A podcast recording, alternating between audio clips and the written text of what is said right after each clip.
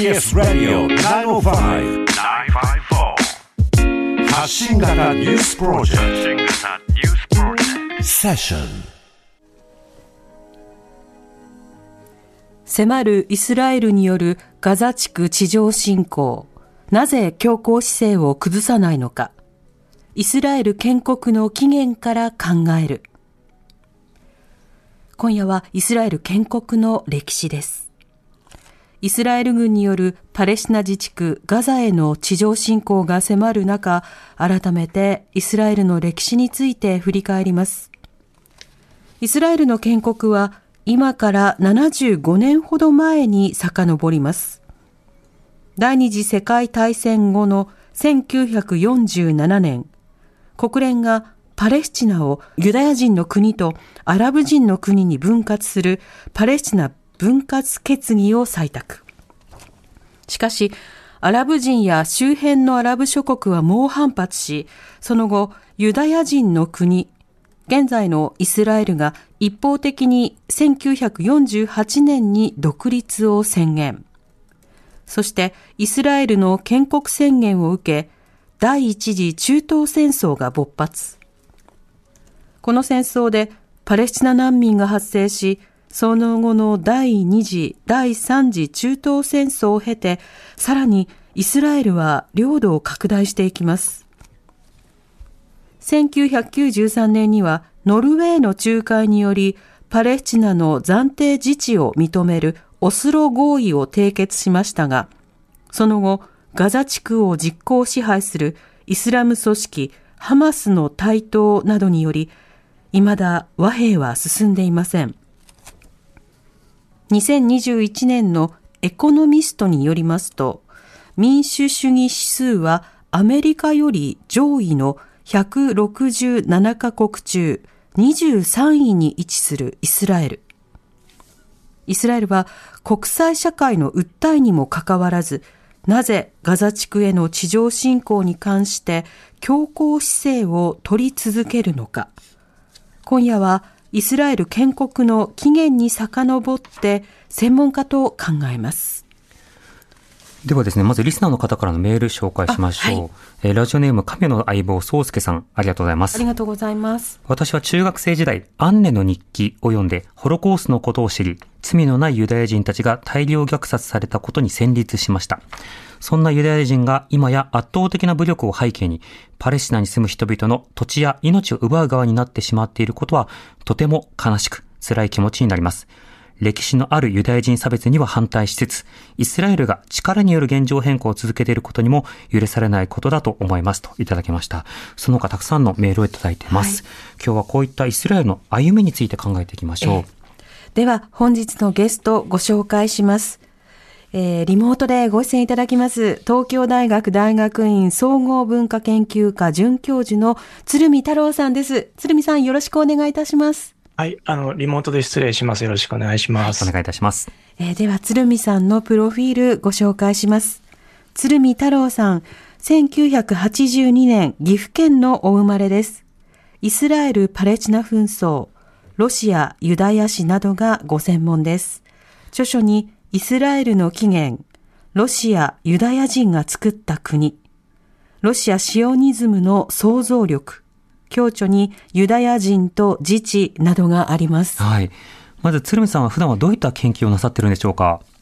はい、あの、ありがとうございます。今、あの、ご紹介いただいたような、あの、ものが大体、えー、研究テーマということになるんですけれども、えー、まあ、ロシア系のユダヤ人、えー、とか、えー、その人たちがまあ母体となって、えー、始めたシオニシオニズムっていう運動ですね。でそれがあのイスラエルっていう国家を作っていくことになるんですけれども、まあ、そこに至る、えー、歴史であるとか、で、まあ、その過程で、まあ、アラブ人、パレスチナ人と、まあ、どういう形で、紛争になっていったのか、まあ、このあたりを研究しています。うん。そのロロシア、あるいはそのソ連ということで言えば、あの、かつてナチスドイツが、そのユダヤ人を、まあ、あの、東方、ロシアの方に追いやろうとしていたということ自体は、あの、有名だとは思うんですけれども、このロシアユダヤ人というのは、そもそもどういった存在を指す言葉なんですか？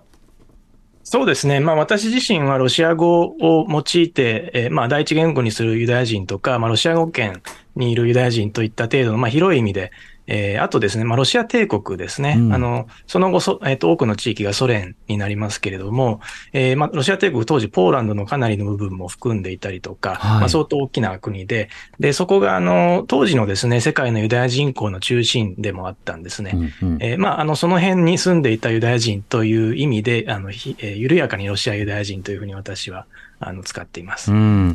これがまあ今日のテーマにも関わるということもあるので、後ほど伺っていきたいと思います。さて、まずはですね、このイスラエルの起源ということなんですけれども、イスラエルの建国のタイミングというのは、あの、多くの方も学んだことがあると思うんですが、そのさらなる起源ということですと、あの、まずはどういった時代に、鶴見さん注目すればいいでしょうか？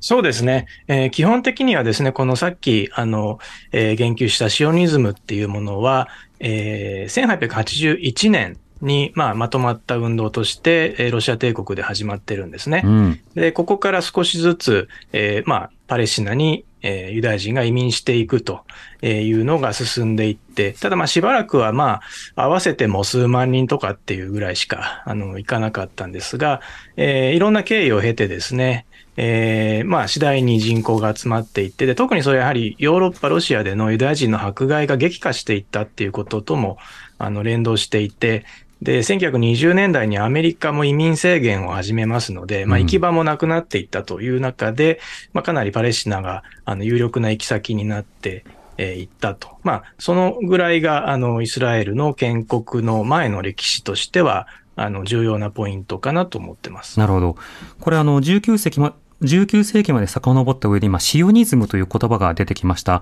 改めてこのシオニズムとはどういった言葉なんでしょうか？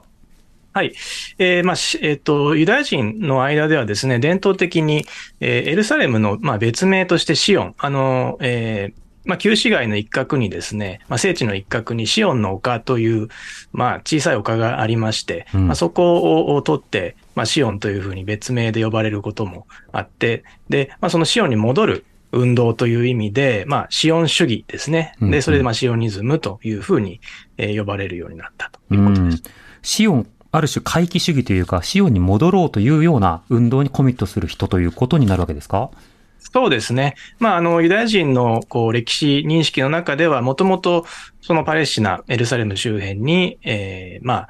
そこに起源を持つ民族だという意識がずっとこう受け継がれていましたので、うん、今こそそこに戻るということですね。うんうん、この19世紀の後半頃は、このシオン、まあ、エルサレムの周辺にはどういった方々がもともと住んでいらっしゃったんでしょうか？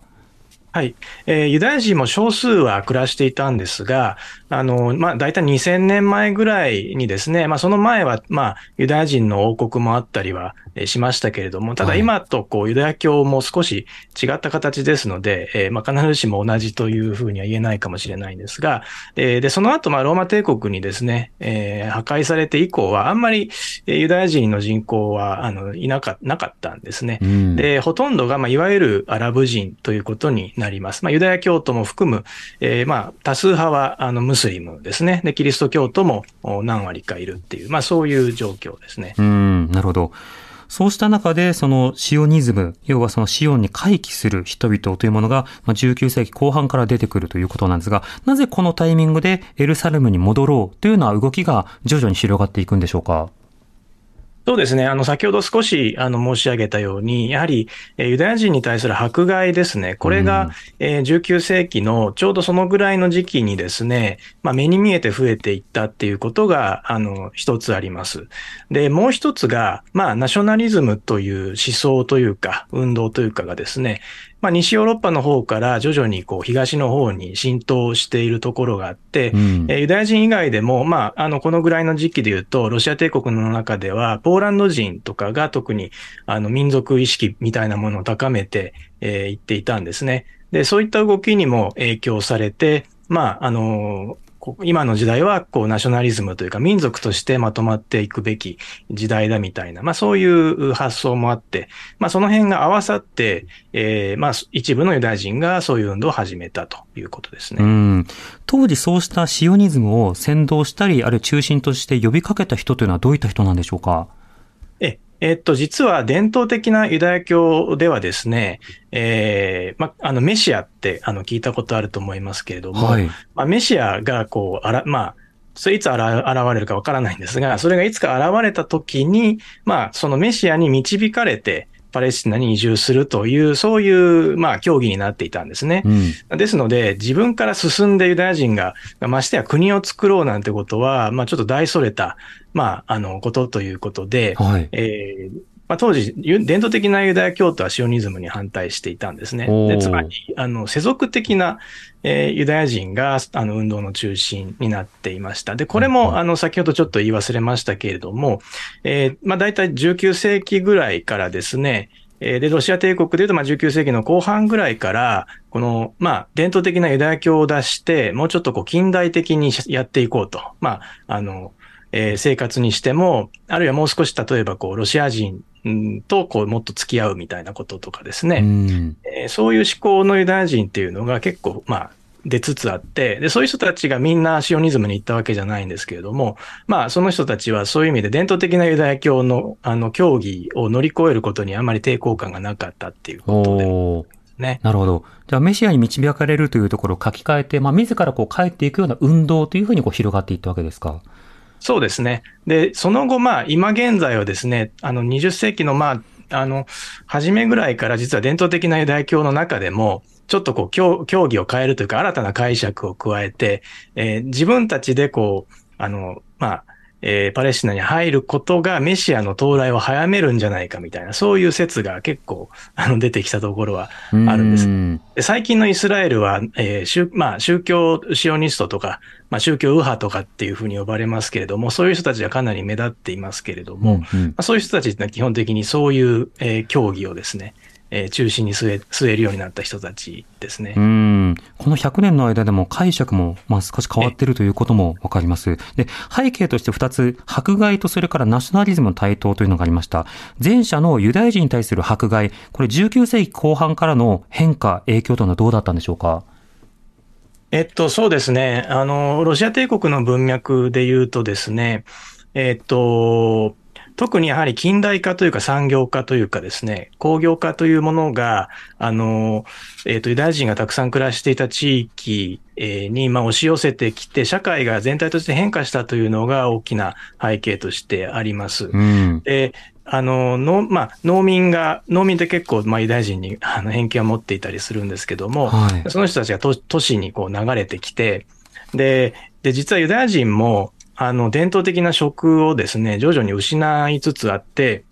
あの、というのが、それまでは、あの、まあ、小さい、小さい商業っていうか、まあ、商店とかですね、あの、農村の横で、あの、商商業をやるとか、あるいは行商みたいなものも含めて、こう、農村間をつ、つないだり、都市と農村つないだりとかですね。あと、手工業みたいなのもやっていたんですけども、うん、こう、鉄道が敷かれるとか、大工場ができるっていう中で、まあ、太刀打ちできなくなって、それで、まあ、失業しつつあったんですね。それで、あの、まあ、こう、まあ、その工業、新たに発展している、まあ、工業労働者っていうところで、まあ、農民、農民、まあ、出稼ぎの農民とこう勝ち合ったりとかっていうことが出てきて、まあ、そういう中でこう状況が変わって、ええー、まあ、ちょっとしたきっかけでユダヤ人に対する暴力事件、まあ、ポグロムっていうふうに呼ばれるんですけども、まあ、そういうのが、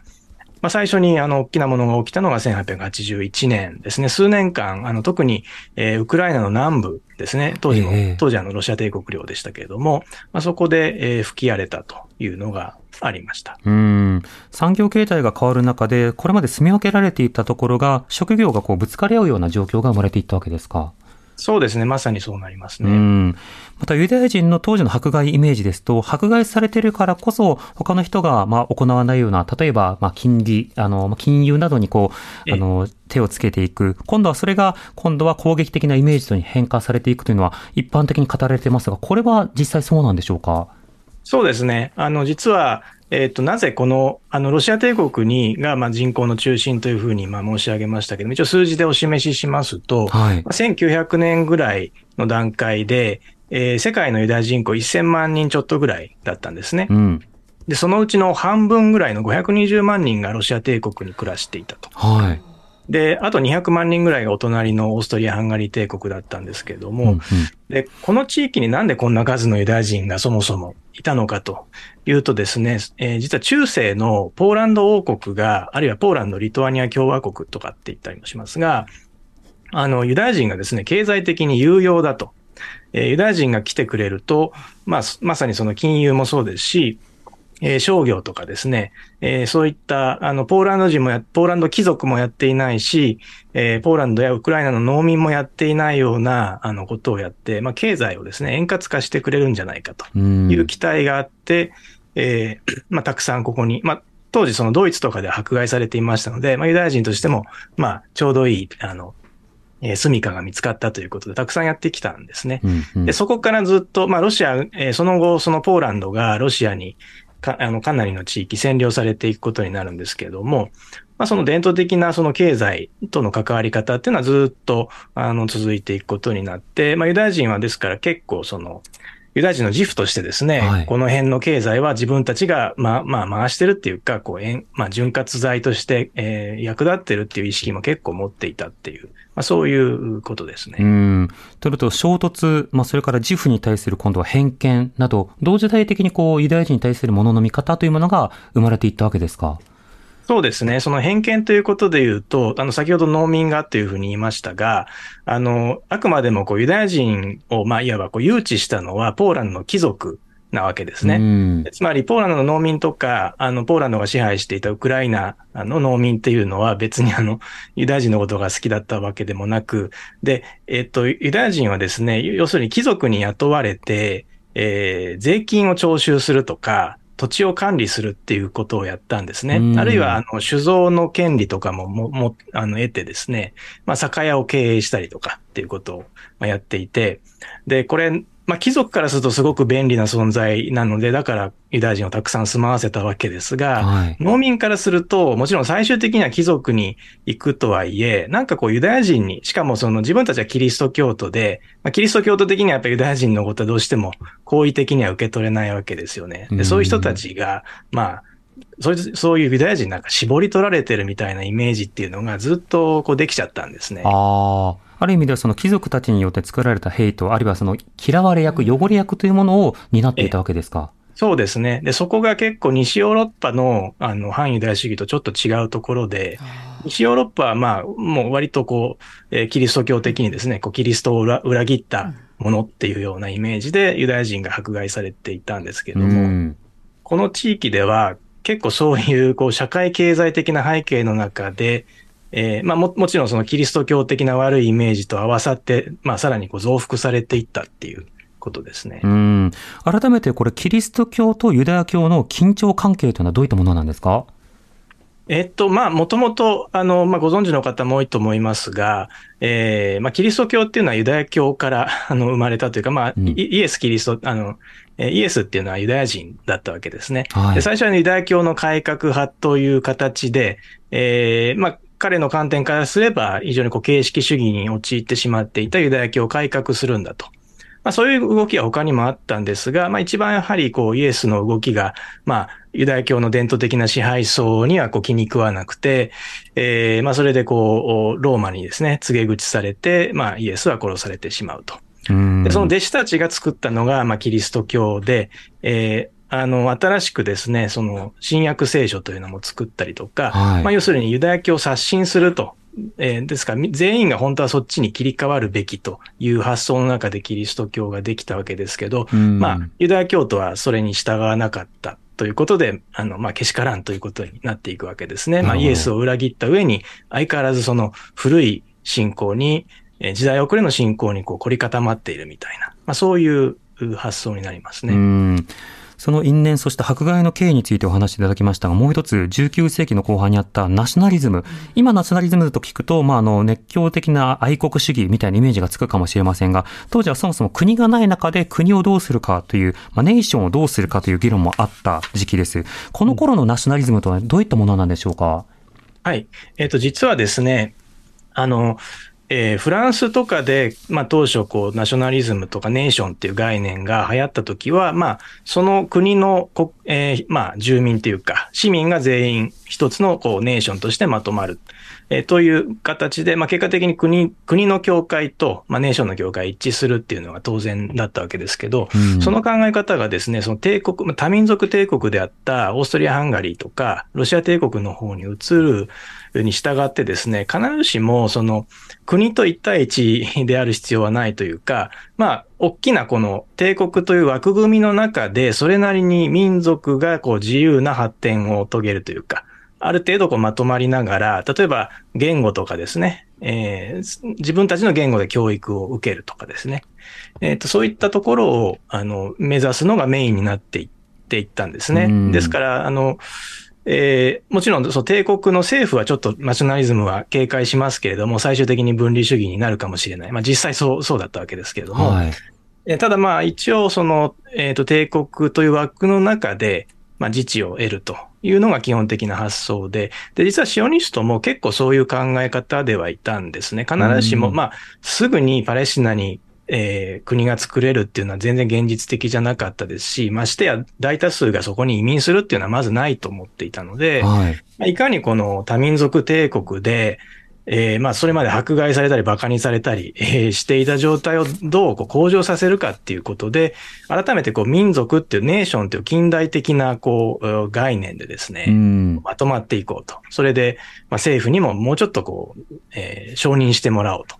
まあ、そういうふうなあの方向性だったっていうことですね。うん。あくまでその時は、まあ、つながりとしては、あの、まあ、民族、自分たちで決めるんだという感覚を育てていきたいというのはあったが、今の国民国家、ネーションステートのように、それが領土と一体化して、この線引きの国家でやっていくって発想までは、あの、100年前はまだなかった、あるいは弱かったわけですか？そうですね。そういうことになりますうね。ん、なるほど。しかし、その当時のシオニズムの中では、まあ、緩やかに帰っていこう。ただし、国家を作るのではなくて、その周辺に部族、民族として住んでいようというような格好だったんですか？えっ、と、すあの、パレスチナにおいてっていうことですよね。はい、シオニズムにおいて。はい。ええそうですね。あの、もちろん現地に、まあ、いわゆるこう、アラブ人っていうのがいるっていうのもシオニストは知っていましたし、で、彼らをまあ追い出すつもりは、あの、少なくとも当初はなかったんですね。あうんの、それなりの数がこの土地はまだ、あの、住むことができると思っていたので、まあ、何らかのこう、まあ、ユダヤ人が集まって住むような、えー拠点っていうのを作るぐらいのイメージで、まあ、あの、自治区みたいなものができればいいなぐらいな、あの、感じだったんですね。うん。それがあの19世紀後半からあのアメリカになかなか逃れることが難しい、えー状況も生まれてきたという話もありました。その間、あの第一次世界大戦、そして第二次世界大戦も起こります。この間のユダヤ人への迫害とユダヤ人の移動というのはどうなっていくんでしょうか？はい。で、実はそのシオニズムのこう歴史というか、まあイスラエルで語られる歴史の中では、その1881年のポグロムについては、まあ必ず言及されるんですけども、はい。あの、ポグロムっていうことで言えば、その後に起こった方がずっと激しいものがたくさん起こっていまして、うん。で、ちょっとその、さらにその後に起こったホロコーストによって、こう、影が薄くなっちゃってるところがあるんですけども、特に今おっしゃった第一次世界大戦からそのお後のお時期ですね。で、これちょうどロシアに関して言うと、あの、まあ、第一次世界大戦1914年から18年ですね。はい。で、ロシア革命っていうのは1917年に起きるんですねう。ん。でこれで巨大なロシア帝国が、ええまあ、えっと、かまあ、必ずしもその枠組みが、までがなくなるというわけではなかったんですけど、まあ、ツァーリは倒れて、さあどうするかという状況になったわけですね。はい。で、実際あの、まあ、ポーランドはもう独立した、したりしますし、であとウクライナもまあ、独立をしたいという動きも出てきたりしていたんですね。で、何よりも、まあ、この、特にですね、2回革命が起こったんですけど、2回目のいわゆる10月革命では、これはまあ、ボリシェビキがですね、うん。まあ、その後そのソ連の中心になっていく人たちですけども、まあ、その時はそこまでの勢力じゃなかったのが、まあ、暴力的にこう権力を奪取したっていう格好になっていて、はい。それに反対するロシア人とかもいたわけですね、当然。うんで、それで、まあ、特に自由主義者とか、まあ、右翼とかですね。えーそこで内戦っていうのが起きます。はい。あの、ロシア、こまあ、誰がこう引き継ぐのかっていうことですね。で、えーまあ、それがそこのボリシェビキの赤軍と、まあ、自由主義者、ツァーリ主義者の、えーまあ、白軍という形で分かれていくんですけれども、えーユダヤ人口が多かったウクライナではさらにこう状況が複雑で、はい。その二つとはあんまり関係なく、ゆウクライナの国家っていうものを独立させたいと。そういう動きもあったんですね。うんまあ、あの、ロシアと、まあ、もしかしたら一緒になってもいいけど、かなりこういうウクライナ人の自治っていうのを強化するみたいな、そういうウクライナ民族主義の流れっていうのも、まあ、あった。まあ、そういう意味で特にウクライナ三つどもえの争いになったんですけども、はい。そこでユダヤ人が一番困ったことになったんですね。まあ、要するに、お前はどっちにつくんだっていうことを、各勢力からこう突きつけられてしまった。あでユダヤ人としては、まあ、あの、ど、どこかに、あの、肩入れしたいタイプの人もいれば、まあ、中立というか、ど、どれもあんまりしっくりこないっていうような、まあ、今までの、こう、まあ、ロシア語圏っていうので全体的に、こう、統合されていて、まあ、あの、そ、そこでちょっとした多様性があるみたいな、まあ、そういう状況がじ、まあ、一番、あの、暮らしやすい部分もあったので、うんまあ、せいぜいそのぐらいなわけですけども、まあ、ウクライナ人からす、ウクライナ民族主義者からすると、まあ、そういうことを言ってると、お前はロシアの手先かっていうふうに言われたりとあ。か、うん。で、あの、白軍はですね、結構ボリシェビキイコールユダヤ人みたいなイメージっていうのが当時流通していまして、まあこれは実態からするとかなり大げさな捉え方なんですけども、で、あの、えーまあ、ボリシェビキっていうのはユダヤ人、あの、憎きユダヤ人がやってるっていうことで、あの、叩かれる。うん。まあ、赤軍は赤軍、赤軍が一番あのユダヤ人を叩かなかったんですけども、やっぱりユダヤ人はこうブルジョワみたいな、金持ちみたいなイメージが、これも、あの、当時のロシア帝国のユダヤ人貧しい人の方が多かったんですけども、はい。まあそういう偏見でもってですね、やっぱり叩かれてしまうと。うん。という中で、かなりあの、ろあの、数字もまだあんまりこう、ちゃんとした調査が結局されないまま今日に来ているので、まあ6万人から20万人ぐらいが亡くなったというふうに言われていますが、うん。まあその商店が打ち壊しにあったりとかですね、まあはい非常にこう甚大な被害っていうのがこの内戦期にああのあったんですね。いうん。襲これでわれていくということになるわけですか？やすいません、もう一回。あの、襲われる量はヘイト、あ今でいうヘイトクライムにあっていくとまさにヘイトクライムですねうん。はい。おそあの、商店ごと襲われたりとか、ユダヤ人というだけで殺されたりとかっていうことですね。うん。これがあのロシア革命以降、あの、え例えば1920年代などにも続いていくんですか？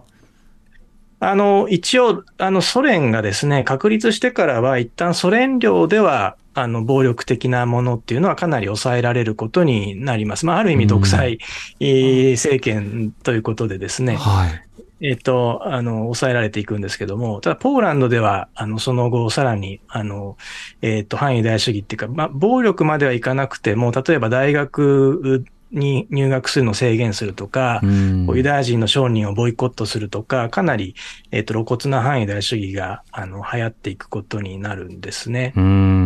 なるほど。あの、一方、ドイツでは第一次世界大戦でこう敗戦した中で、あの、背後の一月論みたいなものがこう広がって、要は、ええ。あの、ドイツ人たちが、あの、負けたのはユダヤのせいだっていうことで、ええ。よりヘイトがユダヤにこう向けられていく、はい。ある種意図的にも向けられていき、それをナチスなどの排外主義政党がこう利用していくという歴史もあったわけですが、ソ連、ロシアはロシアで今言ったような歴史もあり、ポーランドにも、まあ様々な歴史がありということで、格好的にこうユダヤの迫害というものが進んでいたわけですか？そうなんですね。あの、ポーランドでもまさに、えっと、ポーランドまだこう、独立したばっかりの、こう、まだ足腰の弱い時期でしたので、はい。えーどんどんまあ、ポーランド化みたいなものを進めていくわけですね。うん。えそれにこうし、まあ、素直に従うユダヤ人もいれば、今までロシア帝国の中でやってたので、ちょっとそういうの抵抗あるみたいなのを示すと、今度はまあ、やっぱりポーランド人からお前は裏切り者かみたいに、ポーランドの独立を支持していないのかみたいにこう言われてしまうと。うーん。そういう状況がありました。なるほど。しかしそうしたポーランドも含めて、こうナチスドイツが今度はその占領を広げていくと、またその地域のそのつながりとかユダヤの位置づけも変わってくると思いますが、この時期というのはどうだったんでしょうか？そうですね。この時期については、あの、結局、まあ、ポーランドはもう完全にナチスに占領されてしまって、まあ、その言いなりっていうことになりますね。うん。で、そえっ、と、ソ連、えーの領、まあ、ソ連は基本的にはナチスとこう戦うと。で、ユダヤ人ももちろんかなり従軍して、いたので、はい。えーまあ、表向きはまあ団結はしていたんですが、やはりそのウクライナとかリトアニアとかです。えっと、リトアニアはまあ第二次世界大戦中にソ連にあの併合されるんですけれども、まあ、そのあたりの地域というのは、その伝統的にあった反ユダヤ主義がまた、えー息を吹き返すところがあって、うん。で、えっと、かなりやはりそのこのお地域のユダヤ人っていうのはホロコーストで殺されるんですね。はい。で、あの、600万人、まあ、殺されたということがよく言われますけども、まあ、結局この地域、たくさんユダヤ人がいたこの地域のユダヤ人が、あの、特に殺されたので、そういう数になっていて、で、今は本当になんていうか、誰もあまり語らないんですが、えー、決してそのナチスだけがこう勝手に入ってきて殺したわけではなくて、地元の協力者っていうのがそれなりにいたからこそその数になったっていうことはあるんですね。うん。ロシア、ポーランド各地でポグロム、あの、ユダヤ人に対する迫害というのは継続していた中、あの、さらにナチスドイツが拡大していくと、ホロコーストも起きた。しかし、ホロコーストに対して、ポーランドや各地域の住民、市民たちもこれ協力をしたり、通報したりというような、複雑に入り組んでいるわけですか？そうですね。はい。うん。では、そうした歴史を踏まえた上でイスラエルがどうなっていくのか、その後、まあ、ユダヤ人の動き、移動についてもこの後伺っていきたいと思います。知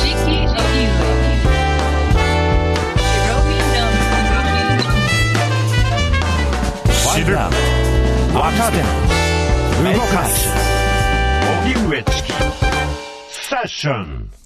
TBS ラジオキーステーションに生放送でお送りしています。発信型ニュースプロジェクト、荻上チキセッション。今夜は、迫るイスラエルによるガザ地区地上侵攻。なぜ強硬姿勢を崩さないのか。イスラエル建国の起源から考えるというテーマで、東京大学大学院総合文化研究科准教授の鶴見太郎さんにリモートでお話を伺っています。鶴見さん、引き続きよろしくお願いいたします。はい、よろしくお願いします。はい、お願いします。では、リスナーの方からいろいろメールいただいてます。はい、えー、浅草橋博士さんからのメールです。どうもありがとうございます。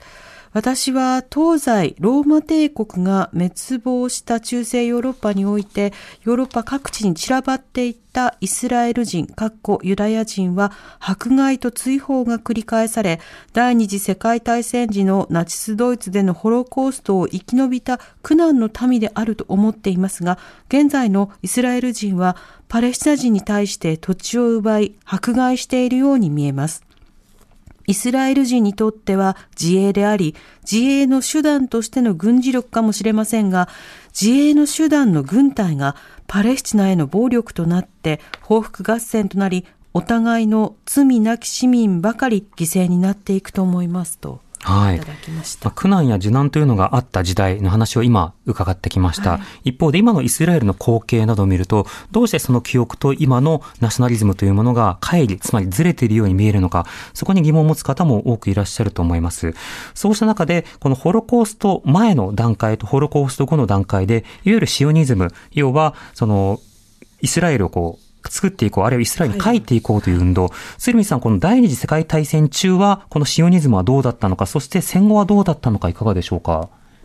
はい。えっ、ー、と、そうですね。まあ、第二次世界大戦中は、それこそ、あの、えー、各各地が、まあ、各地各国でユダヤ人も含めて戦争に忙しいので、えっ、ー、と、さほど、こう、あの、進展は、えっ、と、なかったところもあるんですけれども、特に、えー、大きくやはり動いていくのは第二次世界大戦が終わった後ですね、ホロコーストというものが、まあ、起きたっていうことが、まあ、ユダヤ人自身も含めて全世界が、こう、全世界にまあ明らかになったっていう段階で、はい、えー、まあいろんな問題があの発生して、たとえ、あの、えっと、ホロコーストでまあ生き残ったユダヤ人もいるんですけども、うん、えー、で、まあ難民キャンプみたいなとこ、ヨーロッパでですね、あの、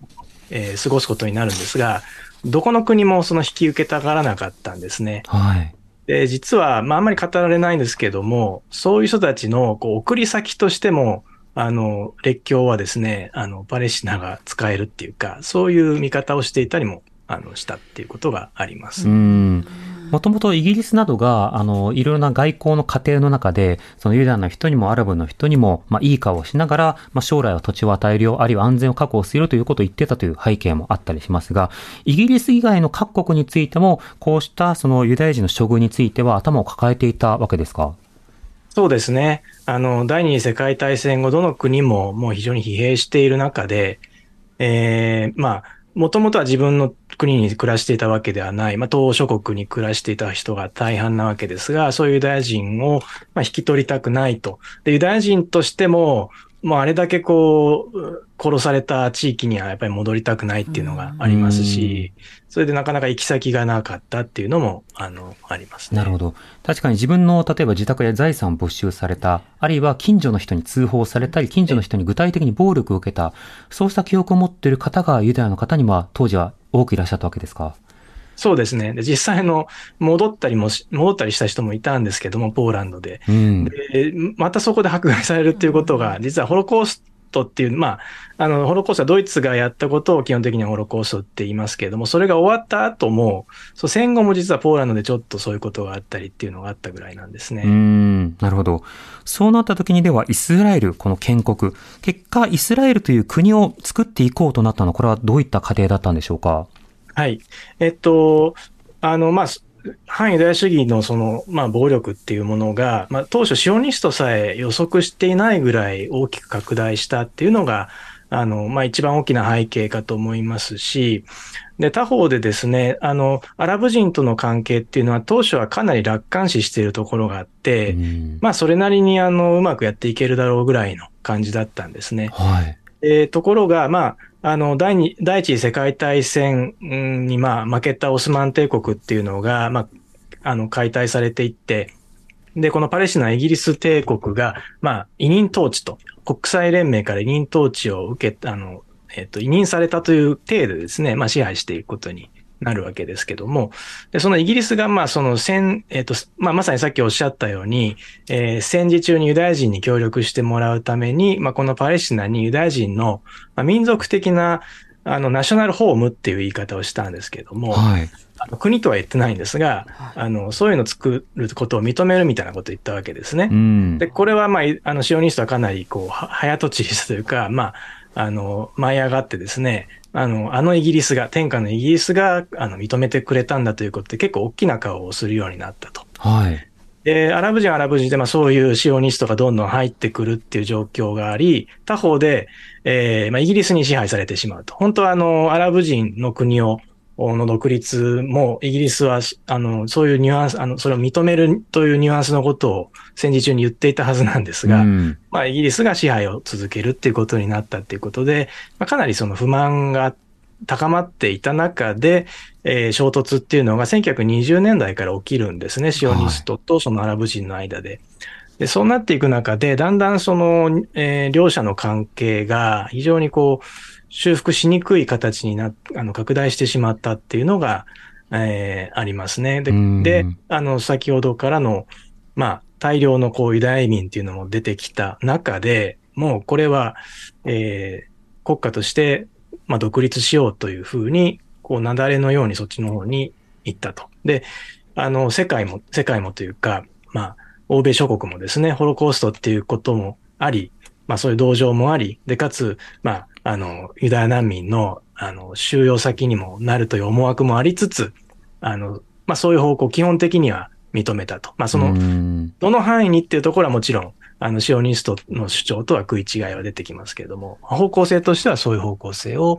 を認めるっていうことになったっていうことですね。うん。いわゆる植民地主義への、まあ、一定のこう反省と、同時に出てきたその民族自治、それぞれが、まあ、独立していったり、何かしらの仕方で、まあ、自治を獲得していこうという動き、まあいろんなところであったわけですが、ことユダヤにおいては、このイスラエルの地で、そのアラブの方々とか、かねてから衝突していた、そんな中で建国に向かっていくということが今伺いました。リスナーの方からこういった質問をいただいてます。はい、えーラジオネーム、総合人間さんからいただいたメール、ありがとうございます。ゲストの鶴見さんに質問です。ユダヤ人のコミュニティはどのような過程でシオニズムを選択したんでしょうか？また、ユダヤ人の中でのシオニズムに対する批判にはどのようなロジックがあるんでしょうか、うん、まず1点目、そのシオニズムの広がりについては、迫害とナショナリズムについて、あの前半で説明がありましたが、あのその段階でまだ国家を持とうという形ではなかったという説明もありました。それがイスラエルという国土を持ち、そして国家になるというふうになったのはいつ頃からなんでしょうか？そうですね。いつが決定的ということはあんまりないんですけれども、まあもちろんあの国家みたいなことを早い段階で言っていた人もいますが、うんあの、まあ、主流派がそれを明確に言うようになったっていうのは、まあ、かなり、あの、えっ、と、1940年代ぐらいからではないかと思います。うんはい。えっと、まあ、過激な人たちがもうちょっと前ぐらいから言ってたりはしますけれども、ええはい。それは、あの、イギリスとの関係によるものなのか、あの、国際動向や迫害のものなのか、どういったものが影響したんでしょうか？そうですね。やはり迫害の度合いがかなりこう高まっていったっていうところが、まあ、直接的な動機としては大きいんじゃないかとは思いますね。まあ、それと、そうですね。イギリスもですね、あの、当初こそ20年代かなりこう、シオニストに同情的な感じで、えっ、と、やっていったんですけども、まあ、当然そのアラブ人はそれに不満を示すわけですね。で、この地域の人口は圧倒的にアラブ人の方が多かったわけなので、はい。えーあの、イギリスとしてはやっぱりその人たちを敵に回したくないということで、まあ、だんだんこう、そっちの言うことも聞くようになっていくと、それは逆にシオニストとしては、あの、なんかイギリスがもうあんまり役に立たない、役に立たないっていうか、うんちょっとあんまり当てにならなくなってきたなっていう、そういう流れもあったんですね。うん、で、えーっと、まあ今でこそ、そのパレスチナ人ばっかりがこうなんかテロをやってるイメージがこうできちゃってると思うんですけども、当時はですね、そのイギリス帝国に対してテロを行ったシオニストっていうのも結構出てきてたんですねう。ん。それはそのイギリスに対して、どういう不満をぶつけていたんでしょうか？あの、具体的にはイイギリスが特に移民制限をするようになるんですね、パレスチナにあの入ってくるユダヤ人の。はい。ええ。で、それに対するまあ反発っていうことですね。うんうん。まあ、約束と違うじゃないかとか、なぜ自分たちの移動を妨げるんだっていうのはええ憤り、そしてなぜ自分たちの大事な場所をお前らが管理してるんだということにもなるわけですか？最終的にはそうなりますね。うええん。それに対する当時のイギリスの対応というのはどうだったんですか？まあ、あの、かなり、あの、悩ましかったんだと思いますけれども、あの、それをそのまま聞いてしまうと、アラブ人からの不満っていうのが今度高まってしまいますから、うん。そこ、それを大きく変えるということは、あの、基本的には、えーなかったということですね。そのまま第二次世界大戦というところになってきますので、はい。えー改めてアラブ人のあの支援というのも必要になってきますし、なるほど。となると、割とうやむやな状況、一方でそのアラブ人と、あの、ユダヤ人たちの対立というものに対して、あまり積極的にイギリスは介入しなかったわけですか？そうですね。まあ、今となっては全然十分じゃなかったということになると思いますね。うん。そしてちょっと時間が飛びまして、えー、じゃあ戦後、イスラエル建国ということになってきます。このイスラエル建国そのものについては、あの、イギリスをはじめとして国際社会はどのように見てたんでしょうか？ええ、あの、まあ、先ほどの流れの中で基本的には、えーまあ、まあ、賛成をしたっていうことになります。うん。その後、イスラエルはでは国家、国民国家というのをどのように築いていったんでしょうか？はい。えーまあ、まずは、あの、さらにですね、ユダヤ人の移民がどんどん入ってきて、うん。で、実は、まあ皮肉なことに、えー今のですね、イスラエルのユダヤ人口の半分はヨーロッパ出身じゃなくて、えー中東北アフリカ、つまりあの、元々のオスマン帝国領の出身なんですね。うん。で、えーオスマン帝国っていうのはそんなにユダヤ人の迫害っていうのはなくて、割とユダヤ人にあの住みやすい地域だったんですね。はいで。すので、ヨーロッパ、ロシアのユダヤ人がシオニスズムを始めても、最初は全然あの入ってこないか、あるいはあの余計なことしないでくれっていう形で反対をしていたぐらいなんですね。うん。でところがイスラエルができたことで、まあ、中東戦争っていうのが起きますね。で、これはアラブ諸国対イスラエルっていう構図になる。で、そうするとそのアラブ諸国にいたユダヤ人に対する風当たりってのは相当強くなってしまったんですね、うん皮肉にも。で、一方でイスラエルはたくさんこう、ユダヤ人がやってくる分には、あの、ありがたいというか、あの、国力増強になりますから、それでこう、呼び寄せると。えーいうことで、たくさんのユダヤ人がさらに建国後に入ってくることになると。うんそういう人たちをどう統合するかっていうのが、あの、初期の課題ということになりましたし、あと、まあ、かなりのですね、まあ、アラブ人を追い出すわけですが、それでも、あの、残るアラブ人もいるわけですね。で、今のイスラエルの人口の2割がアラブ系の人たち、パレスチナ人、えーなんですが、うん西岸ガザの人を除いてですね、あの、えっ、と、いわゆるこうイスラエルの国籍を持ってる人。で、まあそういう人たちもこうどう統合していくかっていう、まあそれがあの最初の課題ということになってました。ああ、異なるバックグラウンドのユダヤの方々をどう束ねるか、それに加えてアラブ系の方々をどう束ねるか、これがまず初期の課題としてあったわけですか。そうですね。うん。しかしそうした中で隣国などとより衝突や緊張を高めていき、その国からまたユダヤ系の方々がこう入ってくる。で、一方でその敵対心であるとか攻撃心みたいなのも増強していくということになりますけど、イスラエルが軍事力をこう高めていく軍事国家になっていくのは、この歩みと重なっているんでしょうか？えっと、私はですね、その前から、やはり建国前の時期から、かなりシオニストの中で、そういう思考性ってのは高まっていっていたというふうに考えています。でというのがですね、あの、シオニズム、まあ、新しい考えを持ったユダヤ人が始めたというふうに申し上げましたが、あの、えっ、と、結構、こう、伝統的なユダヤ人のあり方に対して反発を持っているところがあったんですね。で、それっていうのは、まあ、たくさんこう、迫害をされてきたわけですけど、ユダヤ人はほとんど、えー抵抗してこなかったんですね。まあ、はいましてや、こう、武器を取って何か対抗するということは全くしてこなかった。まあ、な、なるべくこう、波風立てずに、あの、その後は何もなかったかのように、まあ、暮らし続けるっていう、そういう選択をしていたんですね。うんで、それに対してそんなんじゃダメだというか、そういうことだから余計に迫害されるんだ、馬鹿にされるんだっていうふうに考えたのが、まあ、シオン、あの、これは初初期のシオニストも割とそういうふうに考えていて、うんでさらにこのポグロムとかですね、迫害がひあのひどい形になっていけばいくほど、そういうふうにあの考えるな。なんで黙ってるんだみたいなんですね。こう、苛立ちを示すタイプの、あの、シオニストっていうのはどんどん増えていっていたんですね。うんまさに自分たちのことは自分たちで守らないとダメなんじゃないか。おー自衛と報復っていうものが一つの存在意義というふうになっていったわけですか。そうですね。まさにそういうこう暴力的な状況がそういう、えータイプのユダヤ人を作ってしまったっていうところが、えーあります。うん。で実はその、あの、ホロコーストっていうのは、今でこそイスラエルでは結構強調されるんですけども、ホロコーストがあったからこそのイスラエルなんだっていうことは今よく言うわけですが、建国後しばらくの間、10年、20年ぐらいはですね、むしろホロコーストのことはあんまり触れなかったんですね。うん。というのが、まあ言ってみれば、その、そういうシオニストからすると、まあ空見とこと、空見とことかみたいな感じなんですね。だから言ったじゃないかと。黙ってやってたらそうやって殺されるんだと。だから自分たちみたいにちゃんとこう戦って、えー国を守って、自分たちでユダヤ人のことを守んないといけないみたいな、そういうふうに考えていたので、うん。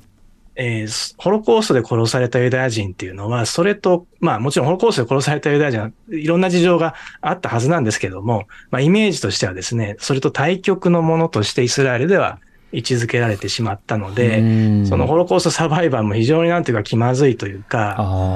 えーそういう状況がしばらく続いていったんですね。なるほど。じゃあ、受難というふうに語るというよりは、より力強さというものを語っていった。一方で国際社会の中で、この受難の語りというものが利用できる場面になってきたりすると、それまたイスラエルの態度も変わっていくわけですか？そうですね、おっしゃる通りですね。うんでだんだんその、まあ、あの、あまりホロコーストを知らない、その中東出身のユダヤ人とかも、やっぱ60年代、70年代ぐらいまでに増えてきますので、はい。改めてこうイスラエルっていう存在を、まあ、国際社会に向けても、っていうものも含めて、こう、締め直すっていう中で、まあ、ホロコーストの記憶っていうのが、まあ、あの、今度は利用されるようになっていったっていうところはありますうね。ん。まあ、その後、幾度の緊張がありながらも、まああの、それ合意あるいはアルファ党議長のその PLO との対話、しかしそれに対して、さらにこう反発する勢力があり、その反発の起源には、それじゃ生ぬるいであるとか、やはり対話は無理だといういろんな動きがあります。ここはここでまたしっかりとした解説が必要になるわけですが、少なくとも戦中、そして戦後、イスラエルが建国されるまでどういった物語や記憶があったのか、ここまで分かったのかなと思います。続きの話は、またぜひ鶴見さん、あの機会があれば、戦後のイスラエルの話もじっくり聞かせてください。はい、そうですね。はい、ありがとうございます。ありがとうございますあ。りがとうございます。今日は東京大学大学院総合文化研究科准教授の鶴見太郎さんにお話を伺いました。鶴見さんありがとうございました。そしてどうもありが続きもとうございましたまたよろしくお願いいたします。ありがとうございました。